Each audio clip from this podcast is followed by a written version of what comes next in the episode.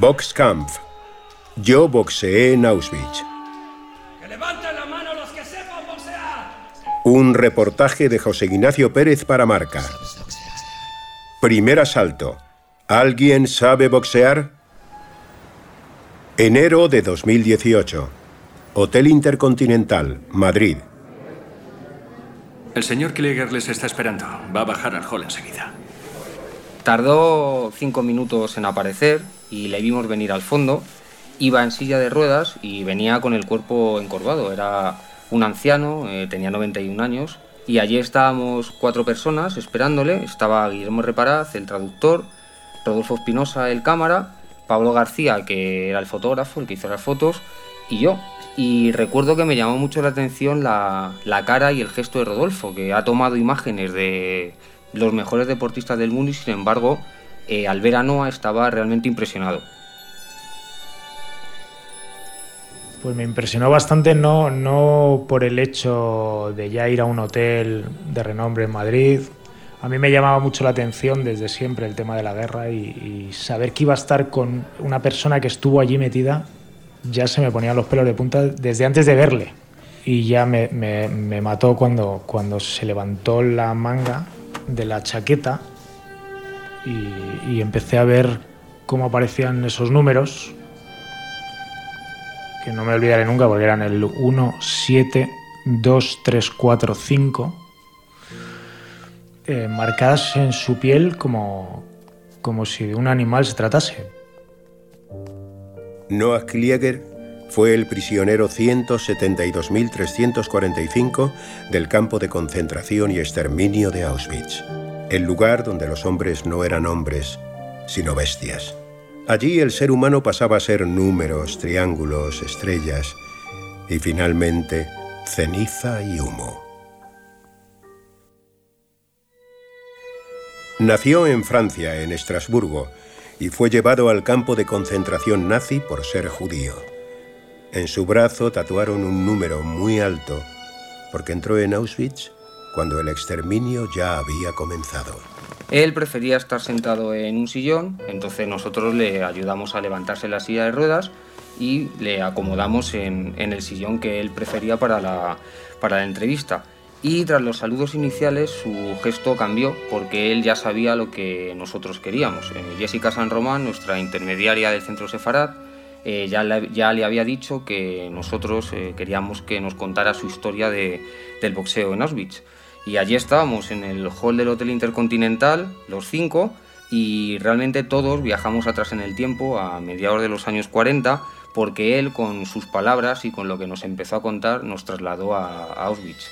Le hacían una pequeña pregunta y yo me quedaba alucinado, digo, se me acaba la tarjeta, porque es que eran igual 20 minutos por respuesta. Él hablaba con una claridad como si lo estuviese viviendo en ese momento.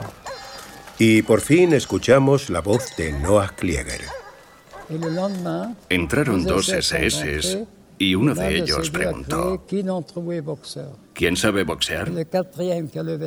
Fui el cuarto que levantó la mano. Aún no sé por qué lo hice. Han pasado 75 años y todavía no sé qué me impulsó a reaccionar así. Tuve un presentimiento. Fue algo visceral.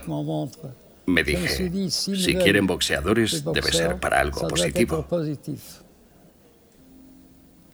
Y levanté la mano. Eh, Noah llegó en un transporte con 900 hombres y 700 mujeres y entre los recién llegados eh, sí que había boxeadores de verdad, incluso profesionales que habían sido campeones de Europa. Pero él, Noah, eh, no se había subido en su vida a un ring y no tenía ni idea de boxear.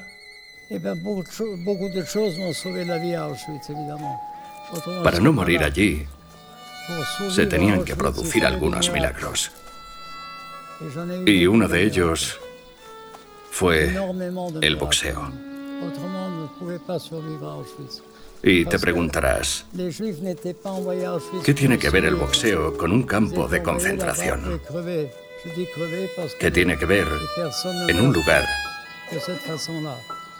en el que todo se convierte en nada.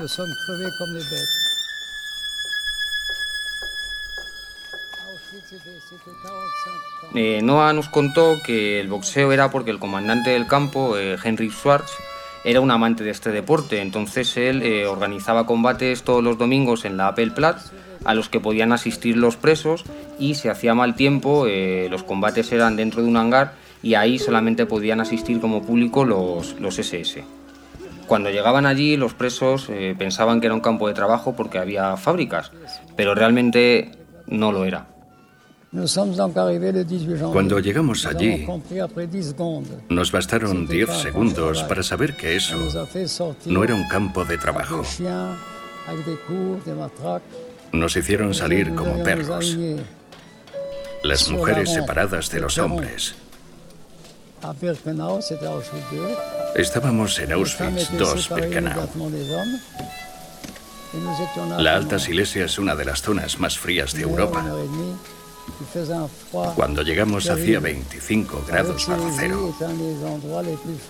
Nos desnudaron y nos dejaron allí 22 horas. Dos de cada tres murieron de frío. Me lo estaba contando y realmente parecía que era una película de terror. A mí se me estaban poniendo los pelos de, de punta, pero era real, porque él había estado allí lo había vivido en primera persona. Lo había visto con sus propios ojos y había sobrevivido al, frío del primer día de cuando llegó a Auschwitz. Eh, su mirada a veces se quedaba como un poco perdida, como si se trasladase a aquella época y te contaba las cosas, las tenía interiorizadas y las tenía en, eh, él metidas en el cuerpo como el número que llevaba en el brazo. Pero lo que nos tenía que contar era cómo había sobrevivido boxeando sin saber boxear. Segundo asalto. Como no sepas boxear, vas a la cámara de gas. Noah Klieger, uno de los supervivientes de Auschwitz desde sus 91 años, recuerda sus primeras horas en el campo de concentración. Habían preguntado entre los prisioneros quién sabía boxear y él mintió y levantó la mano. Todavía no nos habían tatuado los números de prisioneros de Auschwitz. Apuntaron los nombres de los que habíamos levantado la mano, de los que decíamos que éramos boxeadores y se fueron. Directamente empezamos a trabajar. Cuando estaba en Auschwitz I, un joven SS nos llamó por nuestro nombre y nos condujo a otro campamento, Auschwitz III Monowitz, que estaba situado a unos kilómetros. Allí nos llevó a una sala de boxeo. 27 o 28 hombres se entrenaban. Había un ring, punching balls, sacos de arena. A mí realmente eso fue casi una de las partes que más me, que más me impresionó, porque ¿cómo es posible que en un lugar concebido para matar a gente haya una mente capaz de lucubrar y de fabricar un gimnasio para que haya boxeadores y ellos eh, sean su entretenimiento, como, como hacían los, los SS, porque no hay que olvidar que allí murieron un millón de personas.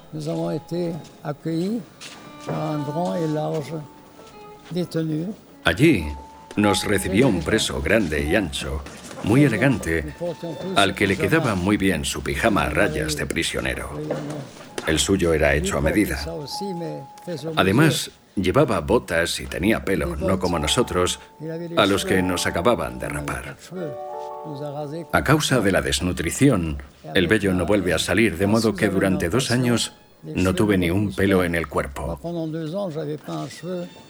Él era diferente a nosotros. Nos dijo, me llamo Kurt Magatans y soy el responsable de los boxeadores. Demostradme lo que sabéis hacer. Os habéis declarado vosotros mismos boxeadores y, como hayáis mentido, os enviaré inmediatamente a la cámara de gas.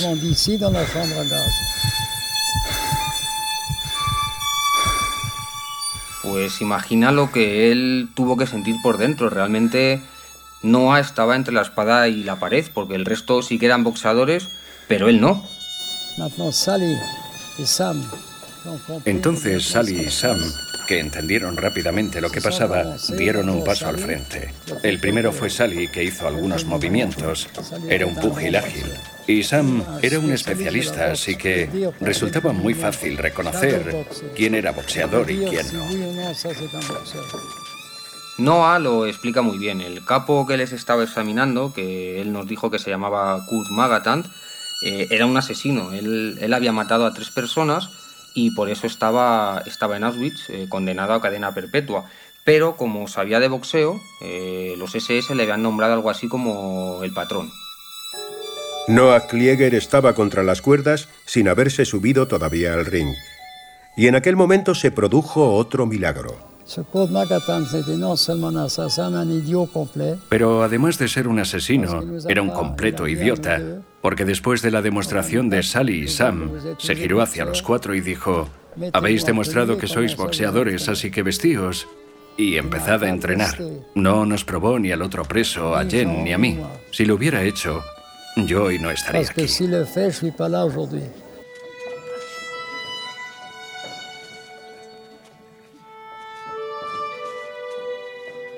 Sí, Noah eh, hablaba y hablaba y nos contaba lo que estaba pasando allí y era realmente increíble, inconcebible. Parecía una escena sacada de una película cómica, pero sobre todo trágica, como si fuera de La vida es bella, porque él estaba en Auschwitz, en un gimnasio, rodeado de boxeadores, pero realmente no sabía ni golpear a un, a un saco.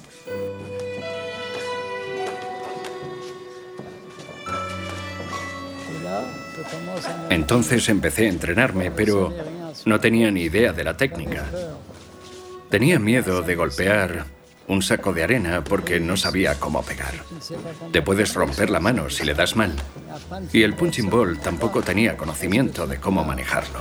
Si le das en el centro, vuelve hacia ti y si fallas te golpea en la cara y caes porque viene con mucha fuerza. Así que empecé a saltar a la comba. Ahí nada me podía pasar.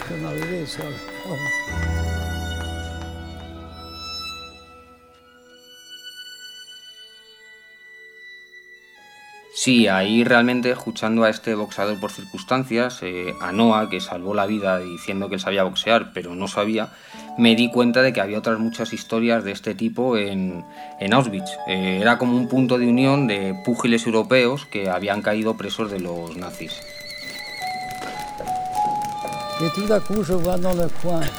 En ese momento vi en la esquina de la sala a un boxeador muy pequeño que golpeaba el punching ball a la velocidad de una metralleta. No había visto nada igual en mi vida. Me quedé mirándole y Magatans se dio cuenta. Y como sabía que yo hablaba alemán, me dijo, es un campeón del mundo. ¿En serio? ¿Un campeón del mundo en Auschwitz?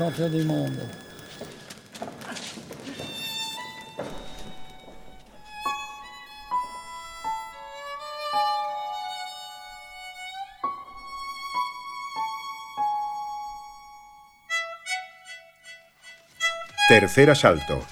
Un campeón del mundo. Allí, en mitad del horror más absoluto, en Auschwitz, había un campeón del mundo de boxeo. Se llamaba John Pérez y esta historia la cuenta con mucho detalle Paul Steinberg en su libro Crónicas del Mundo Oscuro. John Pérez estaba sonado. Los ingleses lo llaman Star Punch Drunk. Le habían dado muchos golpes e incluso los pesos mosca como él acababan sonados. Tenía el verbo pastoso y el entendimiento lento y laborioso. Era un tipo de primera, generoso, condescendiente, que sonreía al vacío como si sus ojos hubieran quedado prendidos en viejas glorias. Ahora, a John Pérez, el boxeador que golpeaba el punching ball a la velocidad de una metralleta, le observaba Noah Klieger en el gimnasio de Auschwitz. Vuelvo a ver la dulce mirada muda del campeón. Todos le llamábamos así, el campeón. Parece increíble que aquel tipo hubiera pasado ocho años pegando a otros. O mucho había cambiado, o cada golpe que pegó tuvo que herirle a él más que a su adversario. Los archivos históricos dicen que John Pérez fue campeón del mundo en 1931 tras derrotar al estadounidense Frankie Gennaro en el segundo asalto. Apenas tenía 20 años este tunecino de ascendencia judía y ciudadanía francesa. Doce años más tarde, el 10 de octubre de 1943, se convirtió en el prisionero número 157.178 y los nazis le obligaron a subirse al ring. John Pérez estuvo en Auschwitz III Monowitz y según cuenta Steinberg, allí los SS ya lo tenían todo planeado. Eh, le dieron comida y un trabajo sin mucho esfuerzo para que Pérez estuviera preparado para pelear. Le asignaron a las cocinas, que era un sitio envidiable, porque le permitía tener mucho más acceso a la comida, y le pusieron a entrenar, porque estaban preparando una pelea.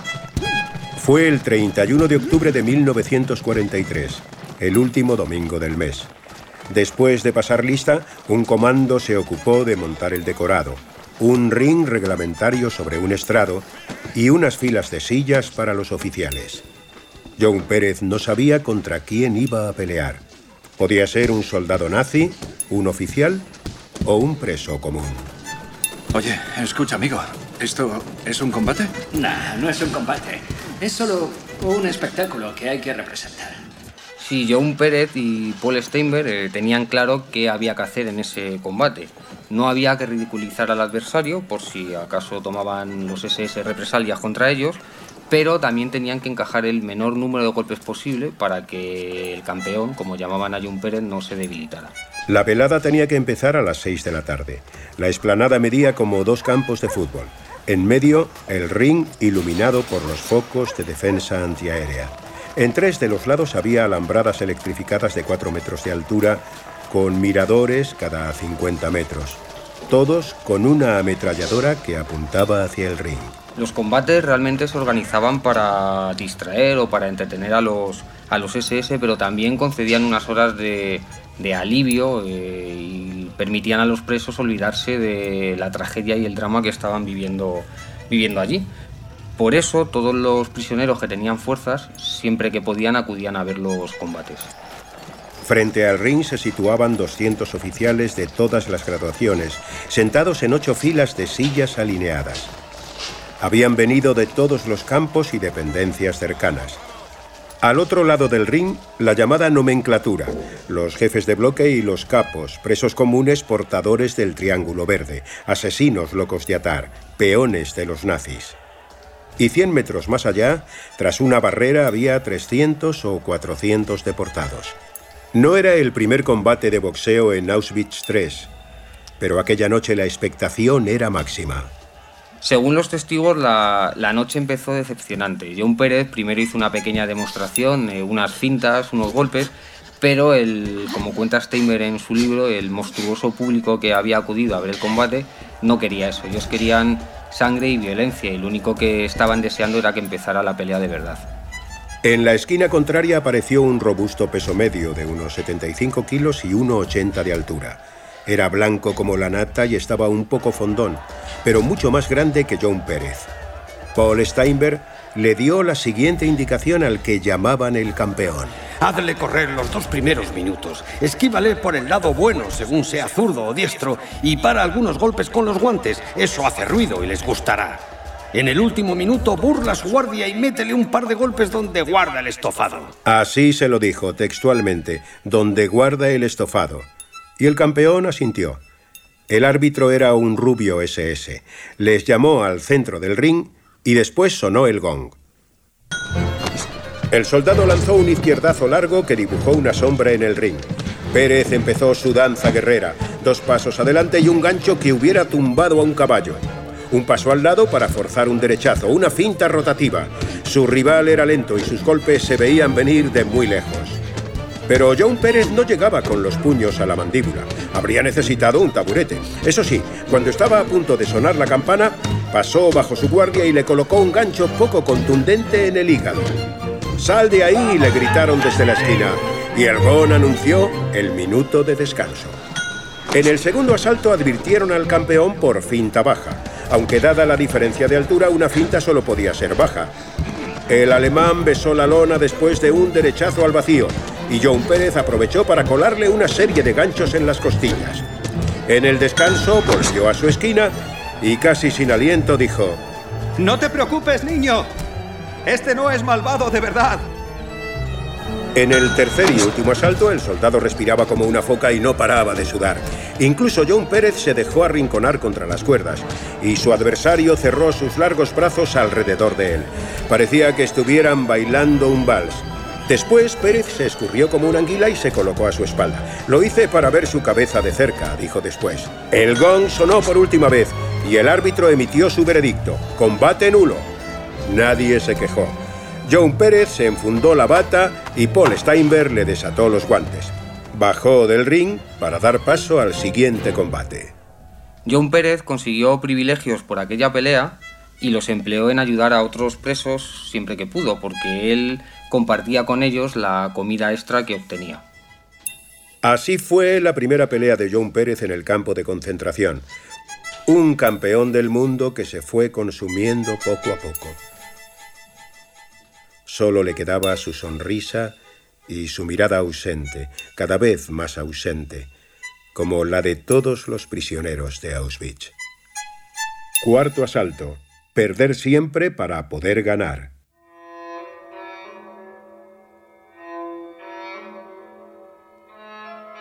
Y allí, en aquel gimnasio improvisado entrenaba John Pérez, al que no admiraba en la distancia mientras se repetía, un campeón del mundo. Surrealista.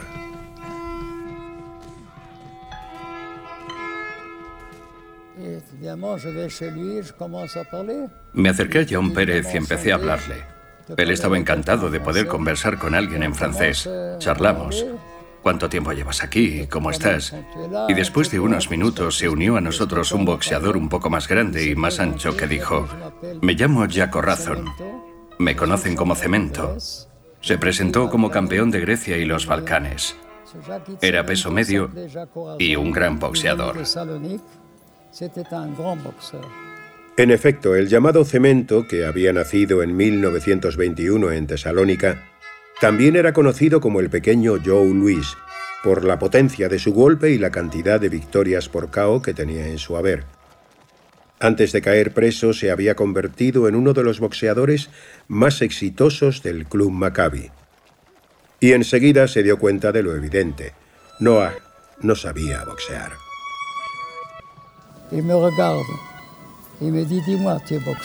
Entonces me miró y me dijo, tú no eres boxeador.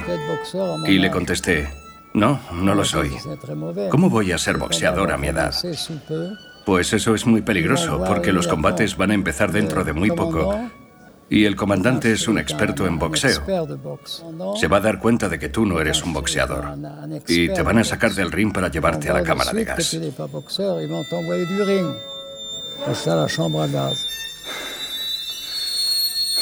La situación era extrema para Noah porque en el momento en el que se subiese a un ring, los SS iban a descubrir su mentira y lo iban a enviar a la cámara de gas sin inmutarse.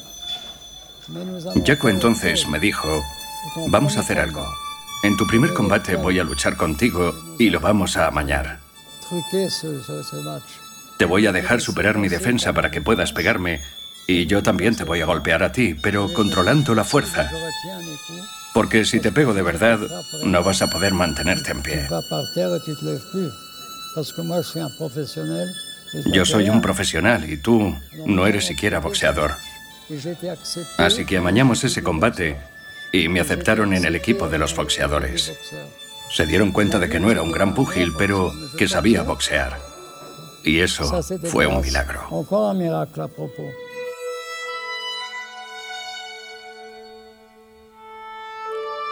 Fue el segundo milagro del prisionero 172.345.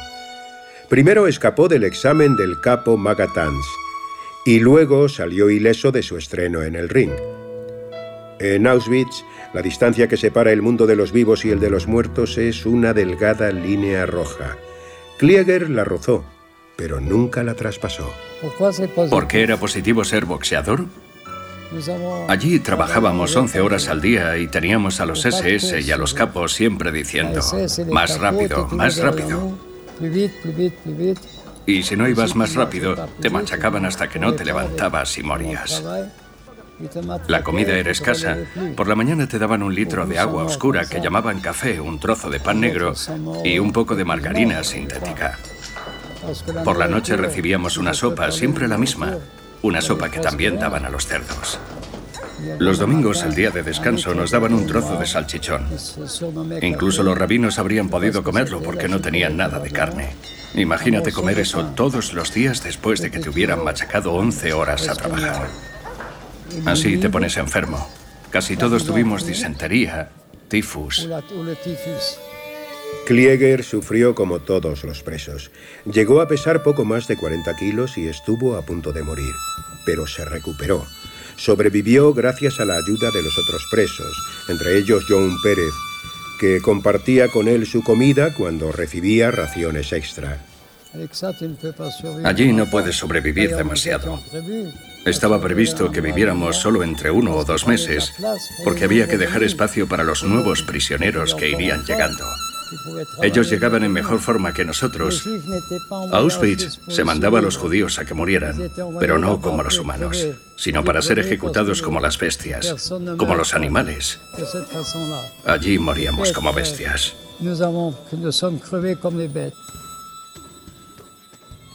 Eh, Noah, a diferencia de otros presos, era boxeador y eso le proporcionaba ciertas ventajas, como recibir un litro de sopa adicional cada noche pero era sopa de la buena, no la que le daban a los presos. Era la misma que comían los, los SS y así eh, volvió a salvar una vez más su vida.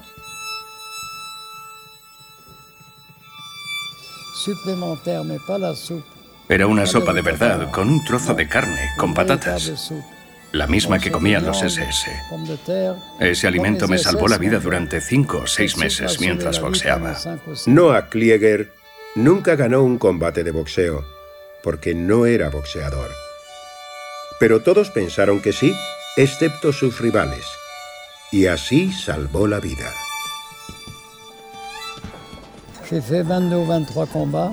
Peleé 22 o 23 combates y por supuesto no gané ni uno. Eran todos mejores que yo. Daba igual quién ganaba o quién perdía. Al comandante eso apenas le interesaba.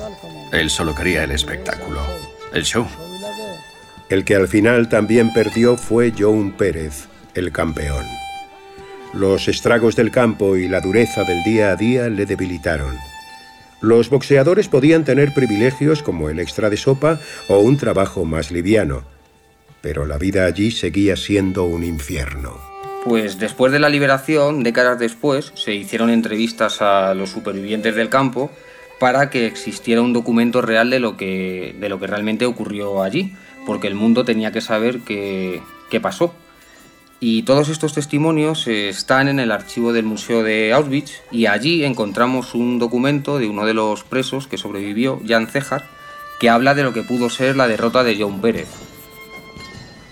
Me acuerdo de un boxeador, un prisionero francés, el campeón de antes de la guerra, cuyo nombre no recuerdo. Este preso estaba bastante extenuado y no pudo boxear con mucha eficacia aunque ganaba gracias a su buena técnica. Un día luchó contra un forzudo alemán que no tenía ni idea de boxeo. Sin embargo, por desgracia, el francés recibió un golpe de knockout y se lo tuvieron que llevar del ring. Noah Klieger perdió todos sus combates, pero vivió. Sin embargo, John Pérez, aquel que golpeaba el punching ball como una metralleta, murió. El campeón del mundo fue asesinado el 22 de enero de 1945 en Gliwice, Polonia, durante una de las marchas de la muerte tras la evacuación de Auschwitz. Según cuentan, intentó compartir un saco de pan que encontró con otros presos exhaustos. Un SS disparó. La bala silbó y el campeón del mundo besó la lona.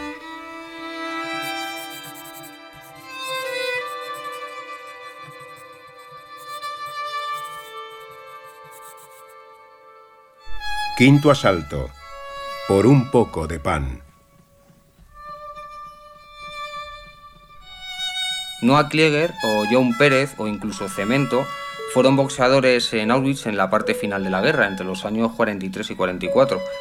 Pero allí hubo mucho antes combates de boxeo. En 1941 eh, ya encontramos en los archivos la historia de Teddy.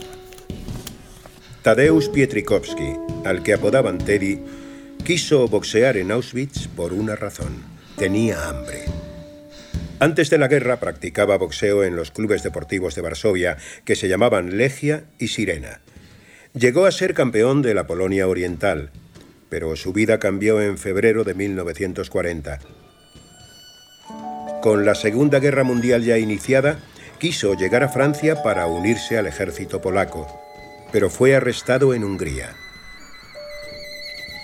Tras ser encarcelado en varias prisiones, llegó a Auschwitz el 14 de junio de 1940. A su llegada se llevó el tatuaje con el número 77 y un nuevo apodo.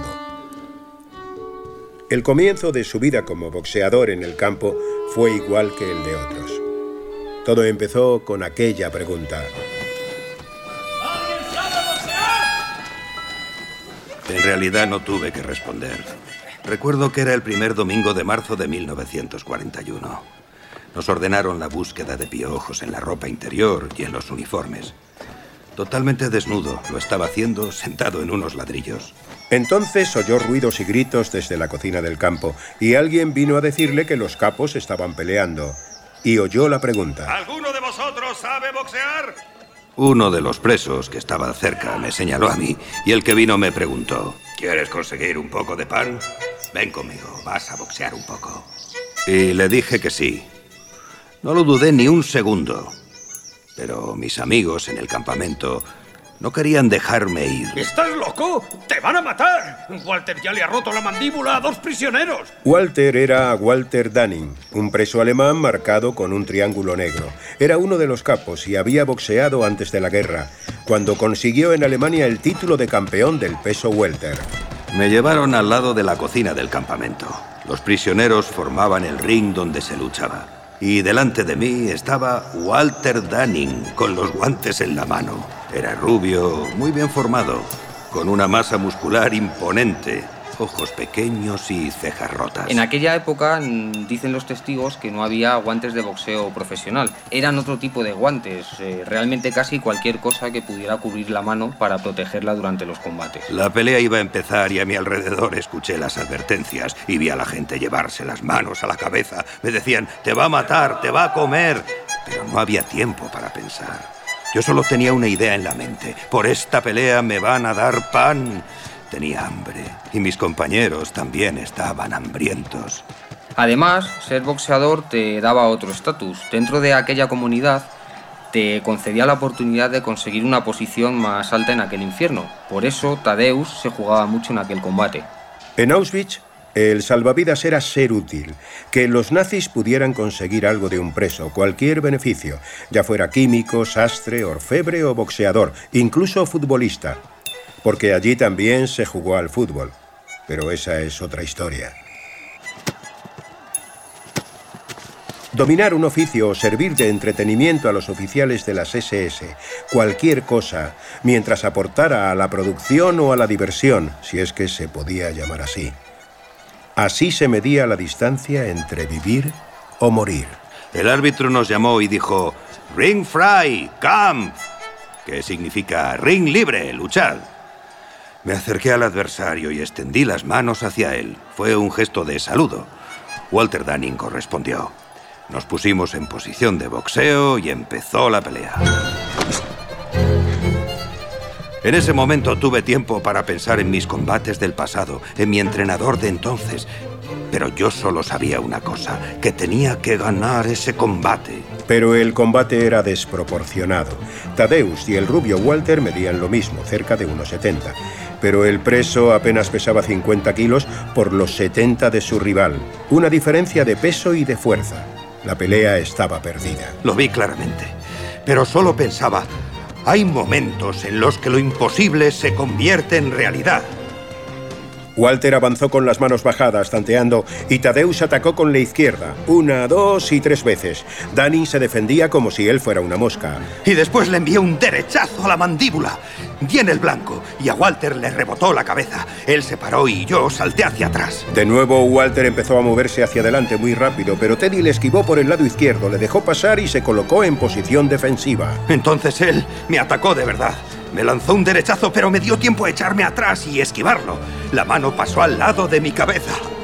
El segundo golpe de Walter fue igual y Teddy también lo esquivó. El tercer derechazo lo bloqueó, no dejó que le tocara y así acabó el primer asalto.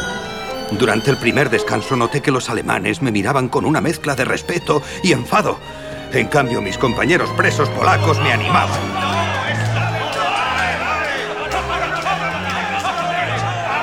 Era una estupidez.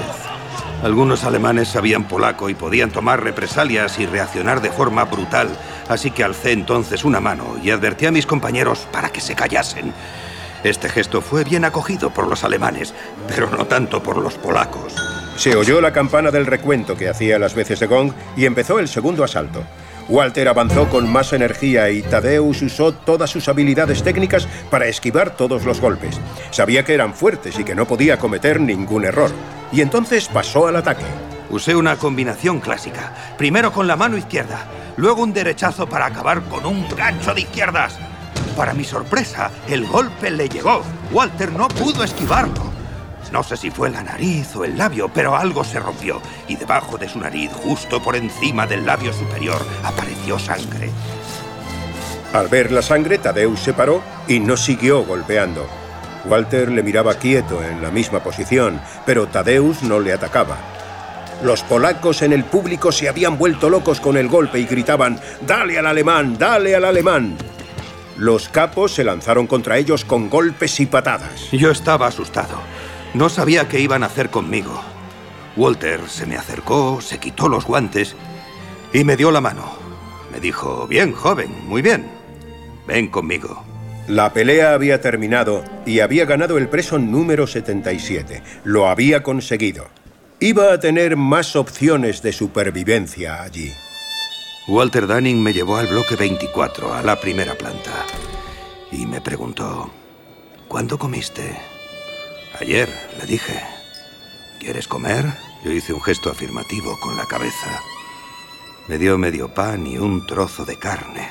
Estaba muy contento rodeado por todos los capos. Los conocía como bandidos, como criminales que golpeaban y mataban a mis compañeros. Pero ahora estaban tranquilos, calmados. Algunos incluso me daban palmaditas en la espalda.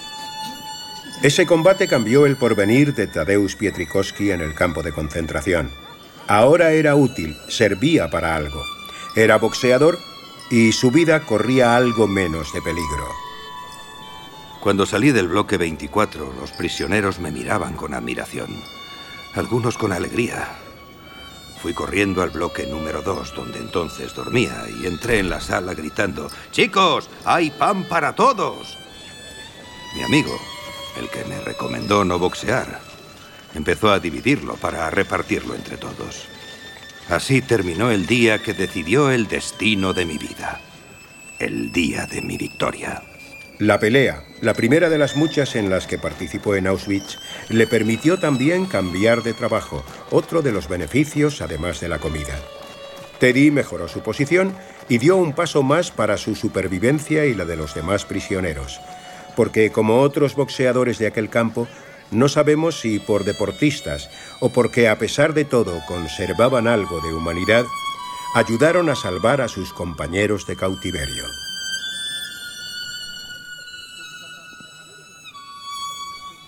Sexto asalto. Los últimos Boy Scout.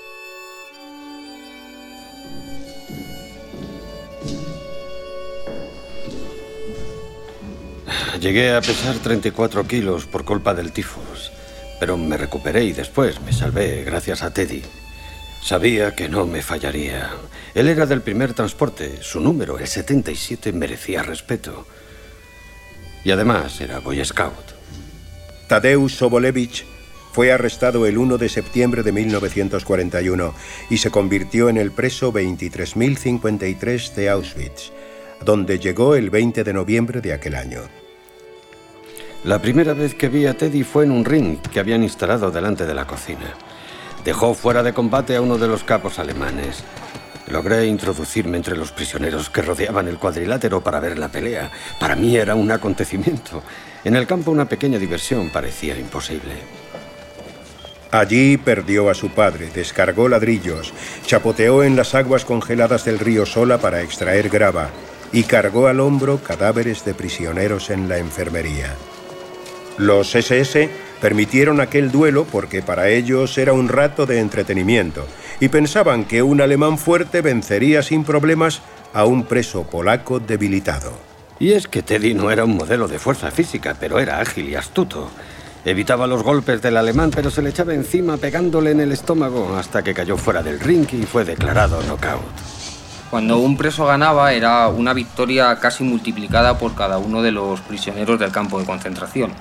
Era un triunfo que mantenía viva su esperanza de sobrevivir y los boxeadores se convertían en una especie de héroes en aquel pequeño y macabro universo. Cuando ganó, los prisioneros polacos se alegraron muchísimo. Despidieron con un aplauso a Teddy que estaba sudando y dejaba el ring. Se notaba que el alemán era feliz. Mirando alrededor vi en los ojos de los presos, además de la alegría, la esperanza de que Polonia seguía viva. Incluso en ese matadero, el valor y la valentía surtieron efecto.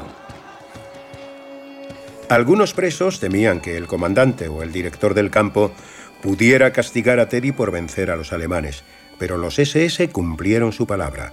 El polaco obtuvo un poco de pan y margarina, el premio prometido. Además, fue elegido para trabajar bajo techo en la cantina de las SS. Y justo en aquellos días apareció el rumor de que iba a haber un traslado a Mauthausen. Yo era el candidato perfecto para aquel transporte y no me quería ir. Y decidí pedirle ayuda a Teddy. Has hecho bien en venir. Mañana por la mañana, después de formar los grupos de trabajo, tienes que estar delante de la cocina. Yo estaré allí e iremos a hablar con Leo. Todo se arreglará. Yo te he dado mi palabra. Sus palabras me tranquilizaron. Me dio una palmada en el hombro. Mis sueños en el campo iban a realizarse.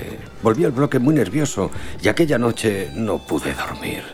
Al día siguiente, allí estaba Sobolevich inquieto pero puntual delante de la cocina.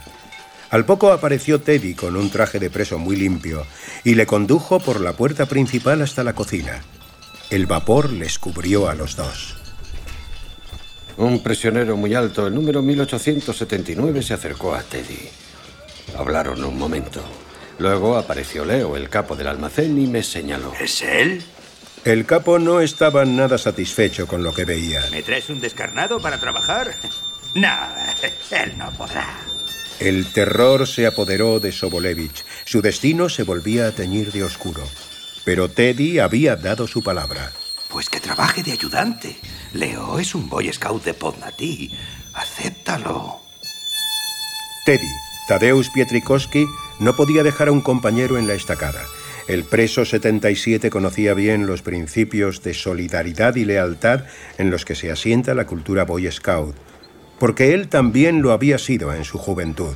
Y entonces escuché las palabras mágicas. Está bien, la pondremos a prueba. La alegría fue inmensa. La situación de un prisionero cambiaba muy rápido. Cuántas veces la casualidad dirigió el destino del hombre. Lo improbable se hizo posible y verdadero. Aquella decisión salvó la vida de Sobolevich porque a partir de ese momento estaría trabajando en la cocina y podría tomar la misma sopa que todos los prisioneros, pero en mucha mayor cantidad. Sin embargo, tiempo después el traslado fue inevitable. En marzo de 1943 lo enviaron a Buchenwald y allí empezó una peregrinación por diversos campos de concentración, hasta que fue liberado en abril de 1945. Séptimo asalto. Un trofeo envenenado.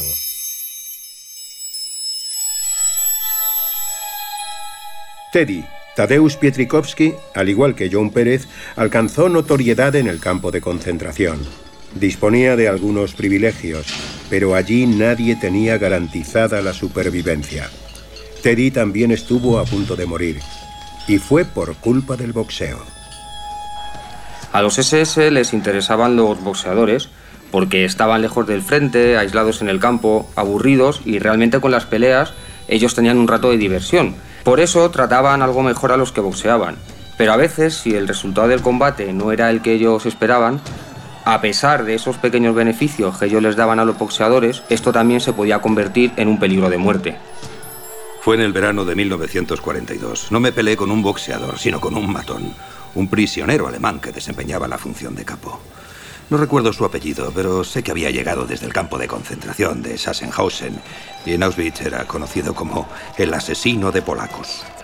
Aquel combate despertó el interés de los SS, que llegaron a apostar por los boxeadores. El dinero era un riesgo máximo en un lugar donde el precio de la muerte no llegaba ni a calderilla, y la codicia nazi era insaciable. El asesino de polacos conocía a algún médico de las SS, por lo que a la pelea también acudieron doctores. Él pesaba 10 o 15 kilos más que yo, pero eso no me impidió apañarme muy bien con él. Tengo que reconocer que fue la primera y la última vez en mi vida que dejé cao a un adversario con gusto y con plena conciencia. El grupo de los SS que apostaron por mí estaban contentos, pero los otros estaban decepcionados. Me sentía fuerte. Las últimas victorias me habían dado una seguridad en mí mismo de carácter exagerado y no tenía miedo a nadie ni a nada. Incluso me permití burlarme de los SS y hacerles dramas.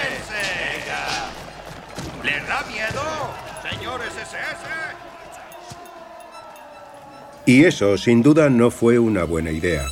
Uno de los doctores de las SS que había perdido su dinero apostando se cobró su venganza.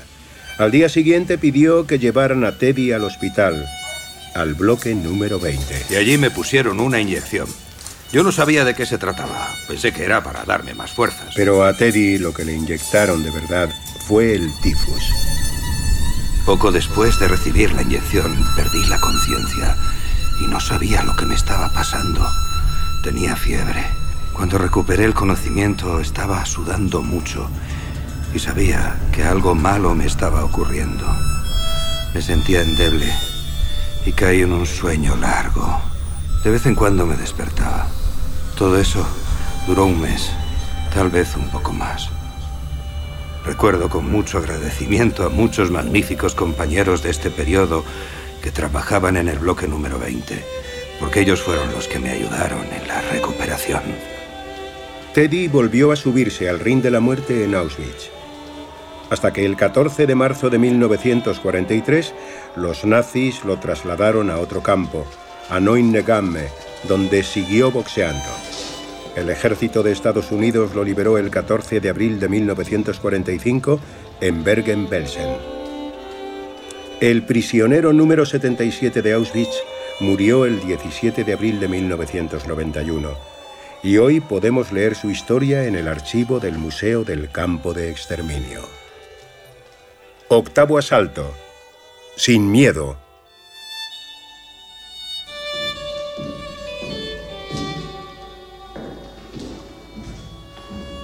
Presos, pero jamás cobardes. Nunca, ni en la antesala de la muerte.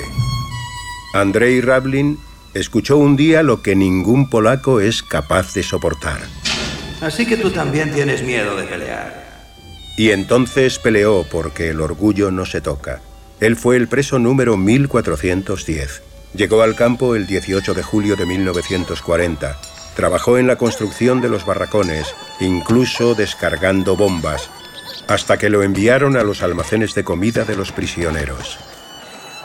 Destino en el que quizá tuvo que ver el boxeo.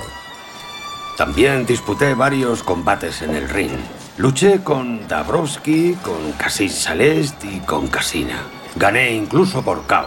De todos, el que mejor recuerdo es el de Celeste. En aquel tiempo yo estaba en el comando de los electricistas y no tenía posibilidad de entrenar. En cambio, Kasik trabajaba en el almacén de la cocina y entrenaba todo el tiempo con un boxeador profesional holandés, un tal Sanders, con el que llegó a hacer 10 asaltos en los entrenamientos. Él había ganado varias peleas por KO.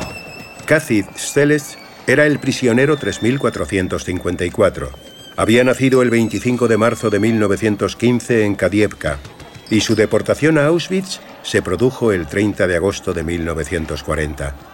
Llegó en un transporte de 438 hombres procedentes de las cárceles de Tarnów y Cracovia. Según los archivos, estuvo allí hasta que el 29 de abril de 1943 lo trasladaron a Dachau. Un domingo casi celeste tenía que pelear con un profesional alemán de los Sudetes que era jefe de un bloque. Un capo, que no recuerdo su apellido, y que renunció al combate. Creo que le tenía miedo a Kasich.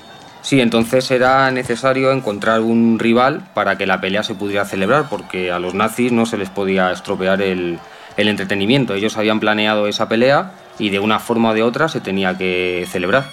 Alguien se acordó de mí. Se acercó el jefe de mi bloque, que era polaco, y me pidió que luchara contra Kasich, porque nadie quería pelear con él. Yo le dije que no podía, que Kasich estaba entrenado, y entonces dijo la frase. Así que tú también tienes miedo de pelear. Y esto ningún polaco lo puede permitir, y yo tampoco pude. Se le preparó para el combate rápidamente, y casi sin quererlo, Rablin estaba encima del ring, aunque muy debilitado. Nos pusimos de acuerdo para que el combate no durara más de dos asaltos, porque yo no tenía fuerzas para más. Ah, en el primer round casi dejó cao a Kasich. Lo pasó muy mal cuando en la esquina recibió un puñetazo fuerte en la cabeza. En el segundo asalto la situación cambió. Recibí un golpe en el estómago. Estaba atontado y cualquier otro golpe me hubiera podido dejar cao. Lo que me salvó fue mi experiencia en el ring. Fingí un ataque y eso me dio tiempo para coger aire. Y Kasich, recordaba lo mal que lo había pasado en el primer asalto, no me dio ningún golpe decisivo y así pude aguantar hasta el final. El combate terminó como nulo, que fue lo justo. Esta pelea la recordaron golpe a golpe los dos boxeadores años después, ya liberados, pocos días antes de la muerte de Kasich. Quedó en la memoria y en la historia la pelea del preso 1410 de Auschwitz.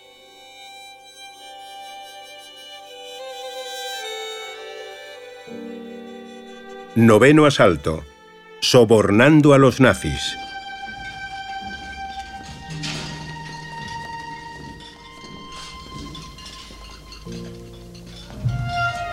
Hubo en Auschwitz un boxeador que devolvía a los polacos la esperanza de sobrevivir. Sus victorias sobre el ring, como las de Teddy, demostraban que se podía derrotar al nazi opresor. Un capo tumbado en la lona, derrotado, levantaba la moral de los presos. Según los testimonios que se guardan en el archivo, cuando el boxeo llegó al campo de concentración, los primeros combates siempre los ganaban los alemanes, hasta que empezó a participar el boxeador polaco Zortek. Sus victorias, además, eran la alegría para todos sus compatriotas.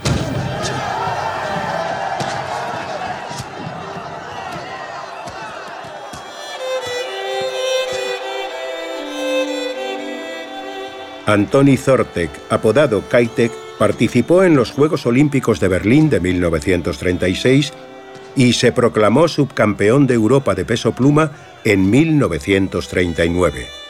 En aquel tiempo era una leyenda pugilística. Registrado con el número 139.559, entró en Auschwitz el 25 de agosto de 1943 y allí disputó uno de los combates más recordados del campo de concentración. El rival fue el alemán Walter Danning, del que ya te hemos contado su combate con Teddy. Tal y como cuenta en su testimonio, el organizador de aquella pelea eh, fue el prisionero 1141 Erwin Olsovka. Y no fue sencillo, la verdad, porque él dice que Zortek estaba en Birkenau y él le llevó a Auschwitz I eh, bajo el pretexto de trabajar para completar los archivos. Además, lo hizo a propósito un sábado por la tarde para que no pudiera volver y tuviera que quedarse ahí hasta el domingo, que era el día de la pelea. El combate fue de una emoción enorme, sobre todo para los polacos. Los dos luchadores no eran compatibles en peso. El alemán era más alto y más pesado, y parecía que podría conseguir una victoria fácil. Pero Zortek mostró una técnica maravillosa. Se movía tanto que el alemán no podía ni tocarle. Zortek fintaba y lanzaba golpes que llegaban a su objetivo una vez sí y otra también. Los polacos que vieron aquella victoria estaban exultantes eh, porque malvivían en el campo, incluso no sabían si al día siguiente iban a ser trasladados a otro campo o peor aún, enviados a la cámara de gas. Pero el boxeo y las victorias polacas ante los capos alemanes eran una inyección de esperanza. Otro combate parecido fue el que le enfrentó ante un púgil invicto. Se trataba de un alemán pugil profesional. Había ganado todas las peleas contra jóvenes polacos, aunque los presos tenían una esperanza, ese boxeador experimentado que estaba en Birkenau. Sí, esta historia es increíble porque Roman Zadorecki, el preso 21.151, recuerda en su testimonio la forma tan curiosa eh, en cómo organizaron el combate. Resulta que los polacos necesitaban a Zortek porque era su mejor boxeador, pero lo tenían que traer de Birkenau. Y para ello tuvieron que sobornar a los soldados nazis para que dieran el visto bueno del traslado temporal para que se pudiera celebrar el combate. ¿Y cómo lo hicieron? Pues aunque parezca realmente increíble, eh, entre todos juntaron algunas salchichas y así sobornaron a los soldados y Zortek ganó el combate para locura de los polacos que gritaban desde el público.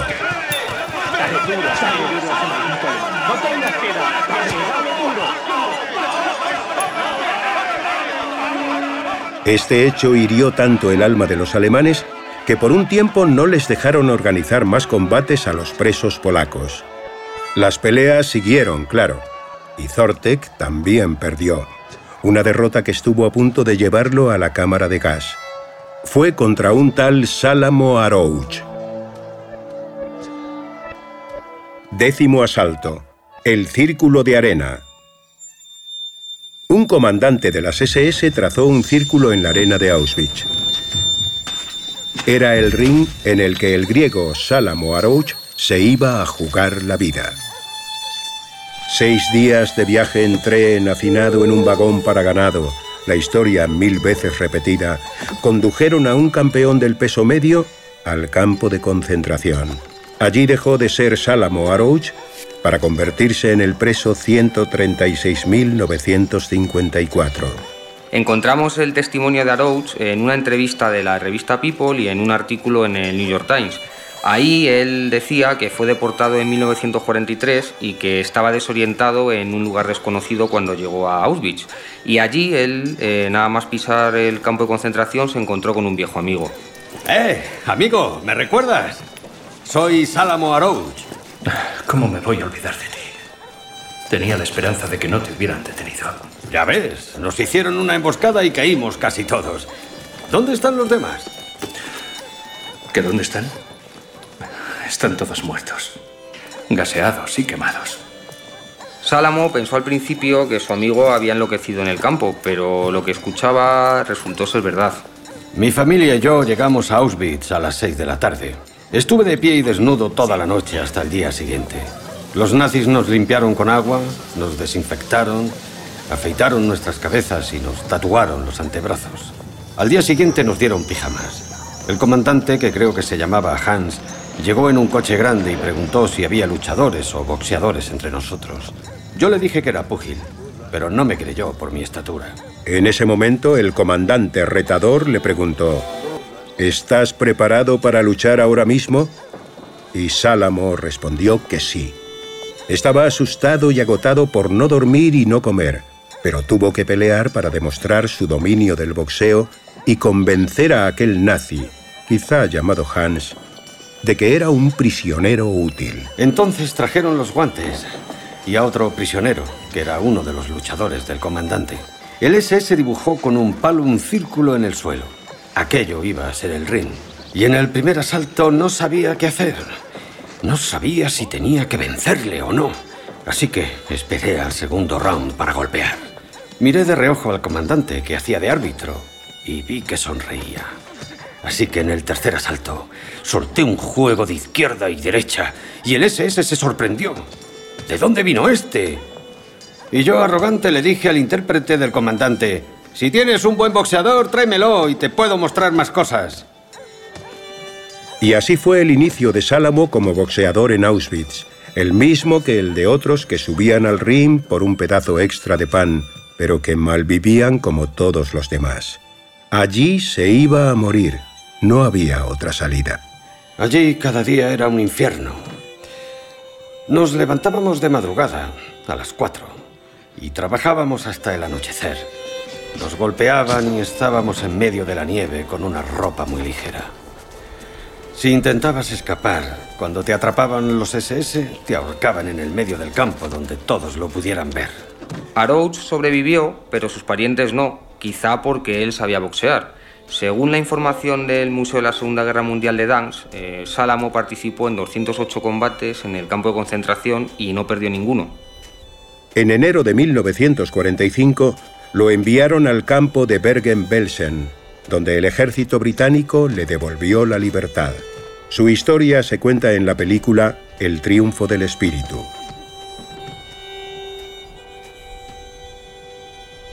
Años después, Sálamo regresó a Auschwitz y se derrumbó. Lloré, lloré y no pude dormir.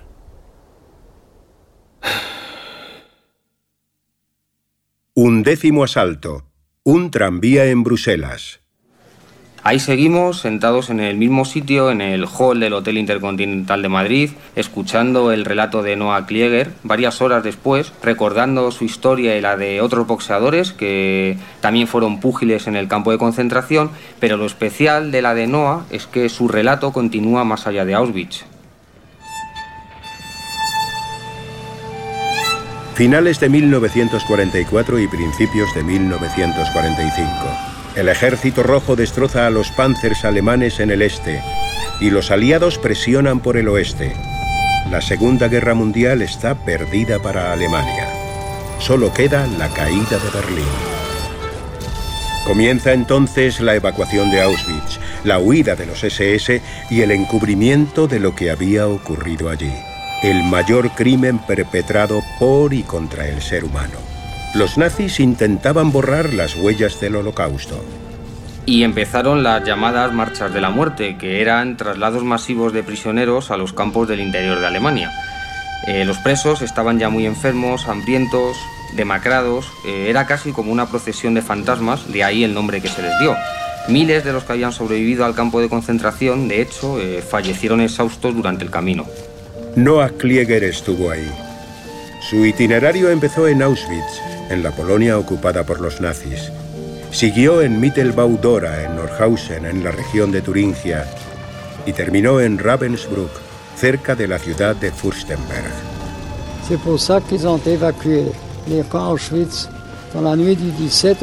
Evacuaron los campamentos en la noche del 17 al 18 de enero de 1945 a pie hasta la frontera por acá.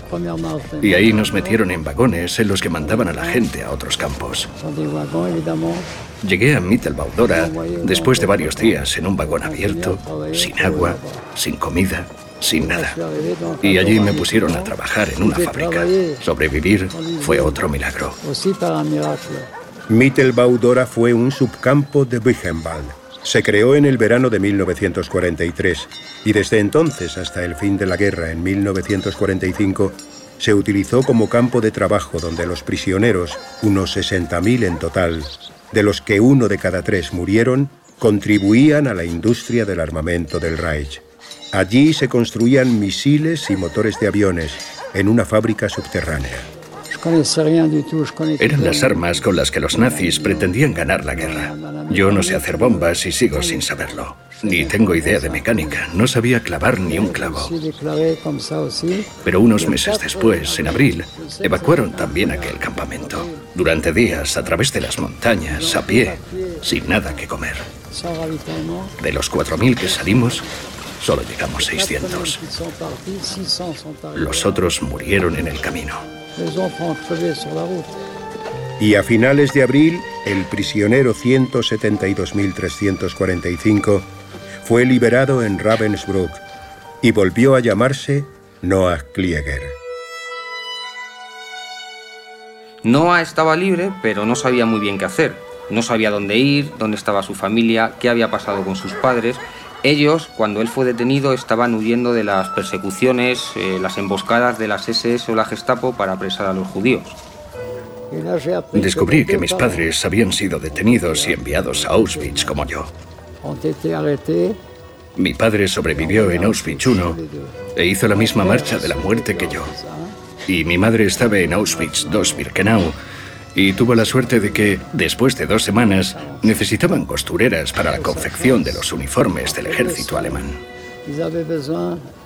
Ella no sabía coser, pero se ofreció cuando preguntaron quién era costurera. Tenemos los mismos genes, porque mi madre también se inventó una cosa que no sabía hacer. Ni yo sabía boxear, ni ella sabía coser. La enviaron a un campamento en Alemania y así se salvó. Sus padres también sobrevivieron al holocausto, pero Noah, que entonces no lo sabía, emprendió su búsqueda. Primero en París.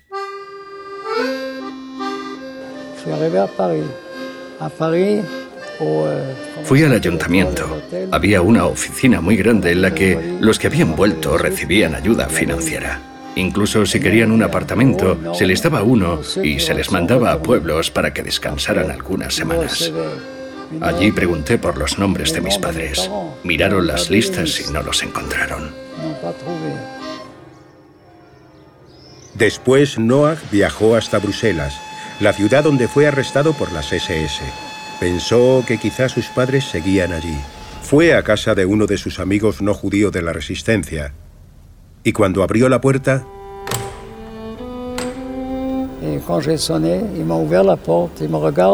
cuando abrió la puerta, me miró y me dijo, Norbert, ¿has visto a tus padres? Ahí entendí que volvía a tener padres. Yo dije que no, a lo que él me respondió, pero si han estado aquí hace diez minutos. Noah preguntó dónde habían ido y su amigo le dio la dirección de la casa a la que se dirigían, pero cuando llegó allí le contestaron que sus padres se habían marchado también hacía diez minutos. Y a otra casa que fui, también se habían ido hace otros diez minutos. Noah respiró.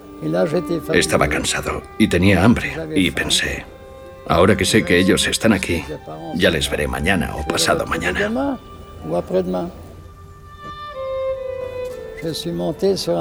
Así que me subí a un tranvía, al número 5, uno que daba la vuelta alrededor de Bruselas. Los dos primeros vagones estaban llenos y fui al tercero. Me senté enfrente de una pareja y después de unos minutos escuché que la señora que estaba frente a mí le susurraba a su marido. Oye, ¿no es este nuestro Norbert? Yo estaba muy delgado y aún no me había salido pelo. Sí, yo soy vuestro Norbert.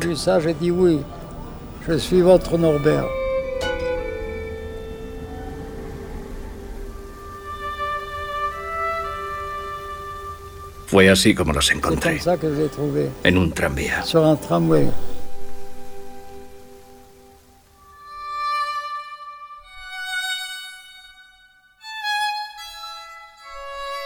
Último asalto. 1, 7, 2, 3, 4, 5.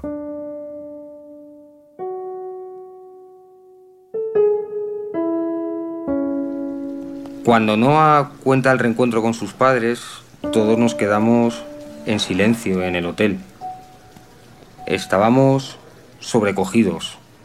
Pablo, el fotógrafo, Rodolfo con el vídeo, Guillermo, el intérprete y yo nos quedamos realmente impresionados. Fue un momento muy, muy especial. Atónito. A mí la verdad es que me, me pareció entrañable, una vivencia histórica brutal y saber que eso, que has estado con alguien que sufrió aquello, pues eso no, no se paga con dinero. Sigue siendo 22 de enero de 2018, unas horas más tarde que al principio en el mismo Hotel Intercontinental de Madrid. Noah Klieger no se ha movido, pero Auschwitz nos ha engullido a todos. El prisionero 172.345 continúa sentado en el mismo sitio en la misma postura. Está ligeramente inclinado hacia adelante, entrelaza los dedos de sus manos, esas mismas que apoya en el regazo, y solo alza para enfatizar algunas partes del relato. Una de las cosas que más me llamó la atención fue que Noah en ningún momento perdió la calma con todo lo que nos estaba contando durante esas dos horas. En aquel lugar oscuro, la muerte, los malos tratos, la enfermedad, el horror. Noah Klieger habla por última vez. La inspiración que tuve, lo que me llevó a levantar la mano, me salvó la vida. A mí el boxeo me salvó en Auschwitz. Me han preguntado muchas veces si alguna vez he vuelto a boxear después de la liberación y la respuesta es no. No he vuelto a subir al ring. Para mí, la historia del boxeo se había terminado allí. Auschwitz, sin embargo, siempre vuelve.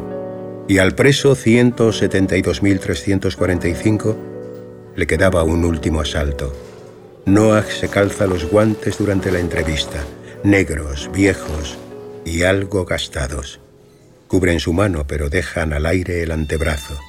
Al descubierto quedan los números 1, 7, 2, 3, 4, 5. Le dimos unos guantes de boxeo que llevamos, en plan antiguos y tal. Se los puso solos. Le ayudamos así un poco y él como que no quería que le ayudásemos. Posaba para las fotos con, con entereza, con, con fuerza. Noah posó para dejar una imagen para el recuerdo, para tener una fotografía que ilustrara el reportaje, y él se puso de nuevo los guantes de boxeo y posó con la guardia alta, el brazo cargado, como preparado para lanzar un directo al mentón del SS, porque él realmente en el campo de concentración lo que estaba era peleando por su vida. Pero en realidad él estaba venciendo a todo el nazismo. Noah Klieger, el boxeador que no sabía boxear, ya no está. Murió en diciembre de 2018 a los 92 años de edad. Meses antes, aquel día de enero, sentados en el Hotel Intercontinental de Madrid, los periodistas de marca le escuchamos con un nudo en la garganta el mismo que tenía él en Auschwitz, recién llegado, cuando un soldado nazi le preguntó, ¿Alguien sabe boxear? Sabes boxear? Puedes encontrar más detalles de esta historia en marca.com. Reportaje original de José Ignacio Pérez. Adaptación y dirección de Pablo Juan Arena. Grabación y montaje de Miguel Ángel Pérez. Diseño gráfico de Juan Carlos Fernández. Narrado por José María del Río, con las voces de Luis Ignacio González, Miguel Ángel Pérez y Luis Fernando Ríos. Camp es una producción de Cuonda para Marca en homenaje a todos aquellos mujeres y hombres que a lo largo de la historia y en situaciones extremas encontraron en el deporte una vía de escape hacia la libertad, la justicia y la vida.